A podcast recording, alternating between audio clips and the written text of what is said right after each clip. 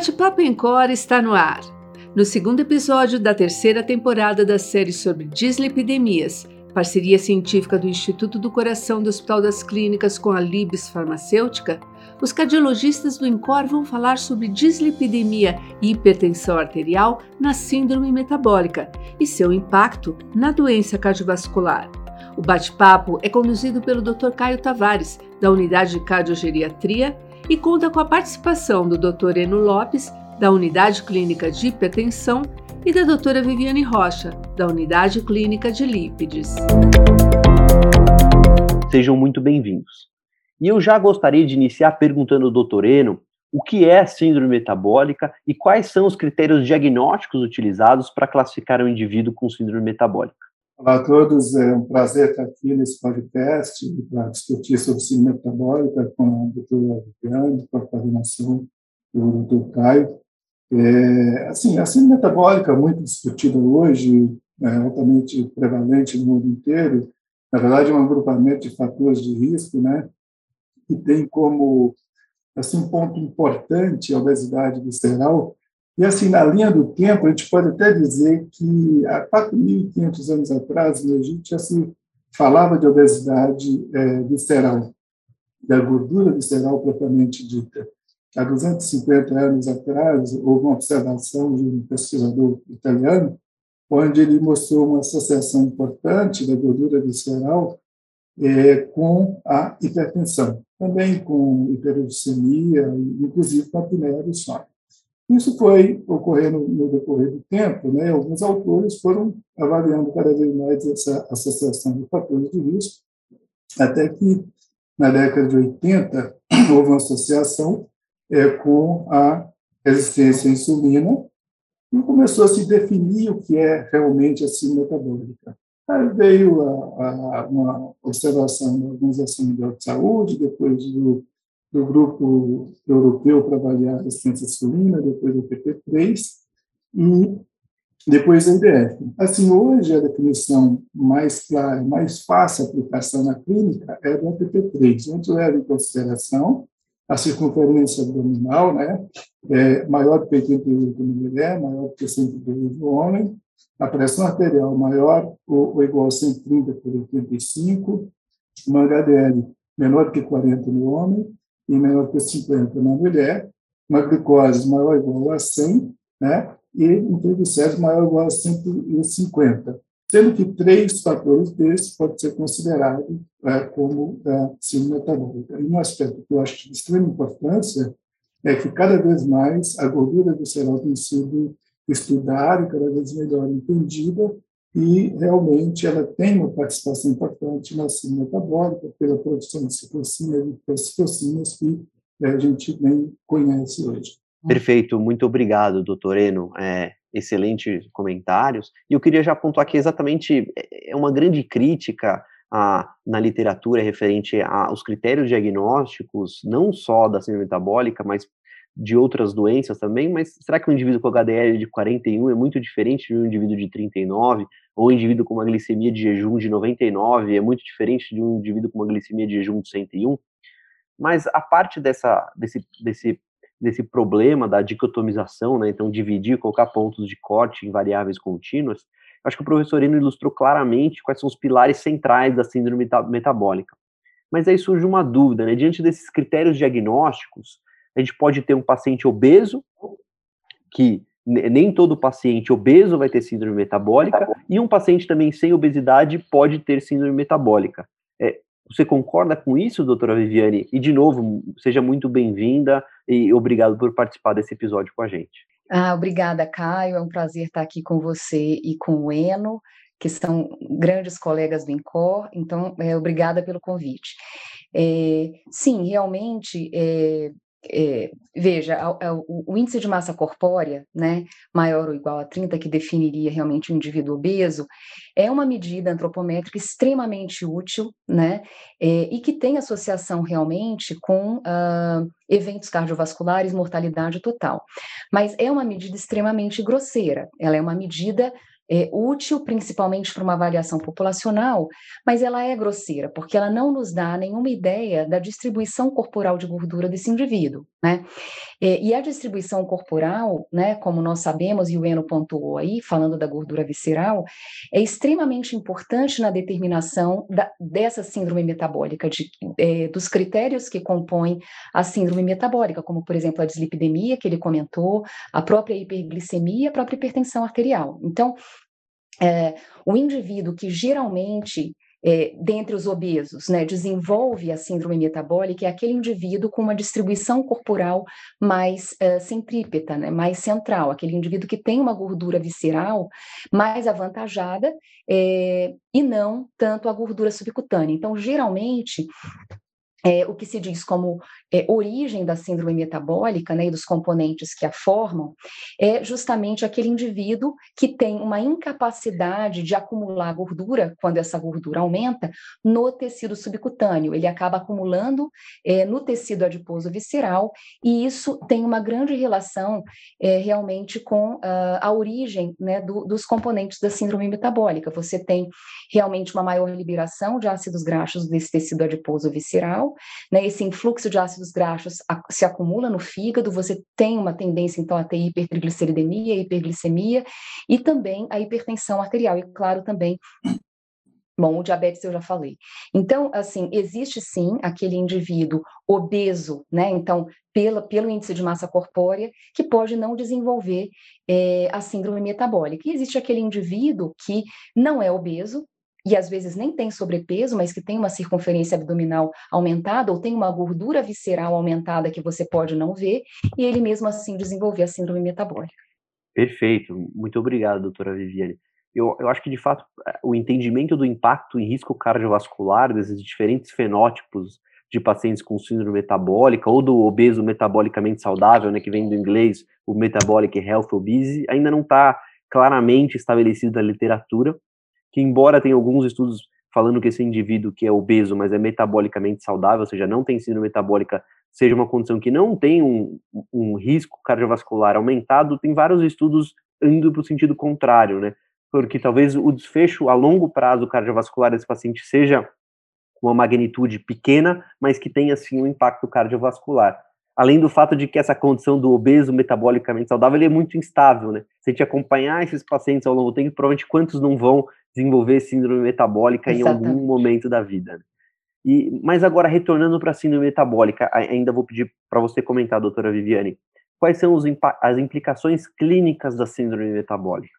É, então, a, a obesidade, né, e mais ainda, né, a síndrome metabólica, ela realmente se acompanha de uma, enfim, uma, uma miríade aí de condições mórbidas, né, não só cardiovasculares, mas também de uma forma geral. Dentre as cardiovasculares, a gente tem, obviamente, um aumento do risco de eventos ateroscleróticos, né, então, eh, toda a gama aí de eventos ateroscleróticos, incluindo infarto, angina, enfim, a própria revascularização, obviamente, e, e, morte coronária, mas também fibrilação atrial, né? E o que se fala muito hoje, que é a insuficiência cardíaca, não só de fração de ejeção reduzida, mas principalmente de fração de ejeção preservada, né? Quando a gente pensa na chamada ICFEP, a gente logo pensa realmente naquele indivíduo, né, obeso e, e também com síndrome metabólica, é bem característico. Então, isso da parte cardiovascular particular. Mas, assim, obviamente, existe, uma, enfim, uma gama de outras condições mórbidas, e por isso a gente não pode dizer que obesidade é, em algum momento, saudável, porque ele pode até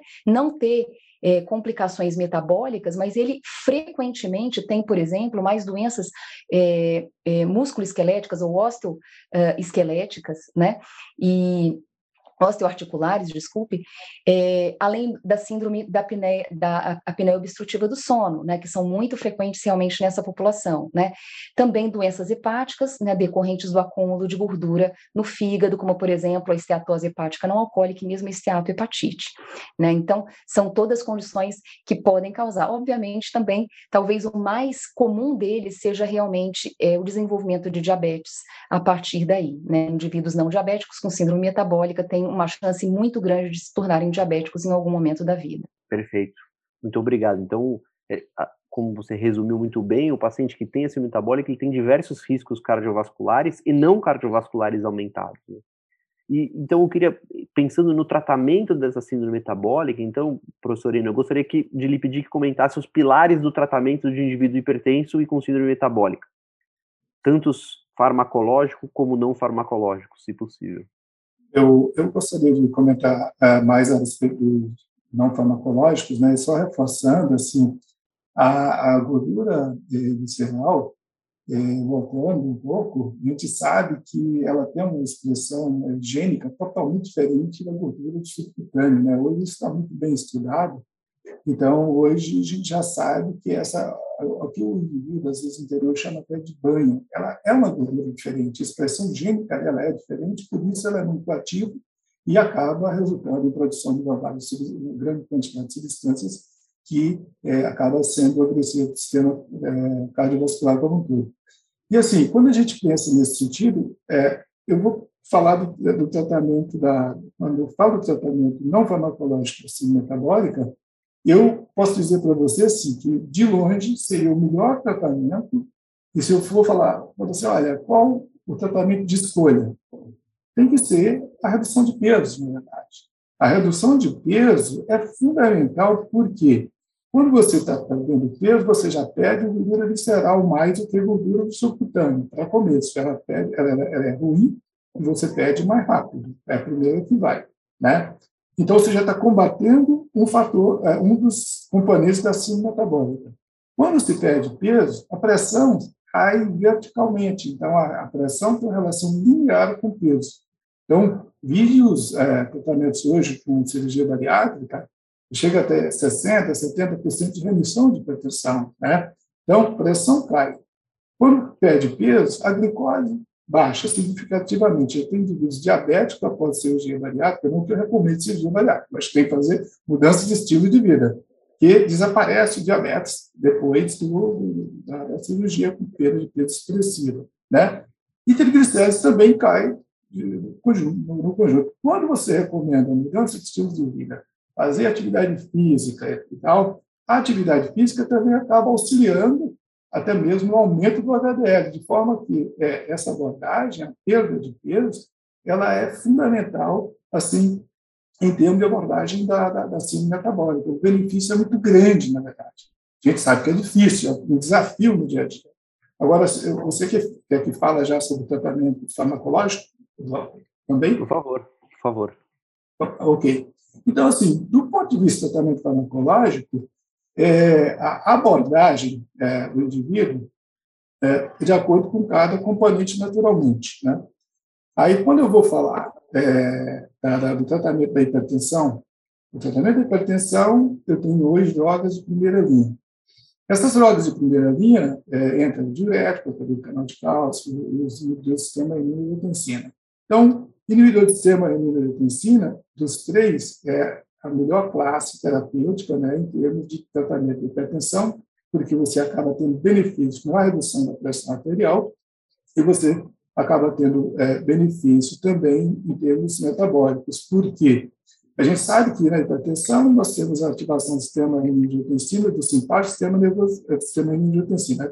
A angiotensina 2 ela tem um papel assim importante de resistência à insulina, né? Porque se você é, nos, nos, artigos da literatura, ela é, diminui a, a, a, ação da fosfatidil inositol é, quinase 3, que é a P3 que é chamada, e a gente sabe que essa, essa enzima tem um papel importante em colocar glucose da célula. Então, leva, à medida que você liga essa enzima, você leva, na verdade, a resistência à insulina. E nesse caso, quando você dá um IECA ou um BRA, você acaba melhorando a sensibilidade insulina, vídeo estudos como LIFE, estudo como o ALRET, né, onde você tem bem menos casos de diabetes no paciente tratado com esse, grupo de fármacos. Agora, é, outros componentes, naturalmente, acho que vou deixar para a doutora é, discutir depois, em relação a HDL, triglicéridos, tal, foquei um pouco mais em hipertensão, como o tempo é curto, eu quis dar mais essa mensagem. Perfeito. Muito, muito obrigado, professor Ena. Então, existe essa plausibilidade biológica aí dos inibidores do sistema renina-angiotensina, né, do ponto de vista de redução dessa inflamação relacionada à síndrome metabólica. E, indo agora, doutora Viviane, em relação a um paciente com dislipidemia e síndrome metabólica, assumindo que ele não tenha doença cardiovascular estabelecida, ou seja, um cenário de prevenção primária, como que a gente baseia a dose, a introdução da estatina nesse, nesse cenário? A gente utiliza a recomendação das calculadoras de risco? Como que a gente faz essa abordagem? Então, Caio, é, na verdade, como os componentes da síndrome metabólica, eles estão incluídos, eles são contemplados pelas calcula calculadoras de risco, eu acho que a gente não precisa se preocupar com, uh, uh, enfim, a incorporação do conceito de síndrome metabólica, por exemplo, como um agravante de risco, embora eh, esse conceito até esteja, por exemplo, na diretriz brasileira é, para a estratificação de um indivíduo diabético, né? Então eles colocam ali a presença de síndrome metabólica, quer dizer, de outros componentes além da hiperglicemia, né, que é característica do diabetes, como um agravante de risco para esse diabético. Mas é, num indivíduo não diabético, né, de prevenção primária, todos esses componentes, é, ou na verdade, quase todos eles são contemplados, né? Então, a hipertensão está contemplado, o HDL colesterol, é, o colesterol total e Uh, na verdade, é hiper, hipertensão arterial, uh, triglicérides, colesterol, não, uh, ah, HDL colesterol, colesterol total, e basicamente esses três, né, estão contemplados ali. Então, uh, o que a gente faz, na verdade, é fazer o cálculo do risco, né? E dependendo desse risco, a gente vai tratar o indivíduo, né? Agora, no indivíduo, por exemplo, que tem particularmente hipertrigliceridemia, né?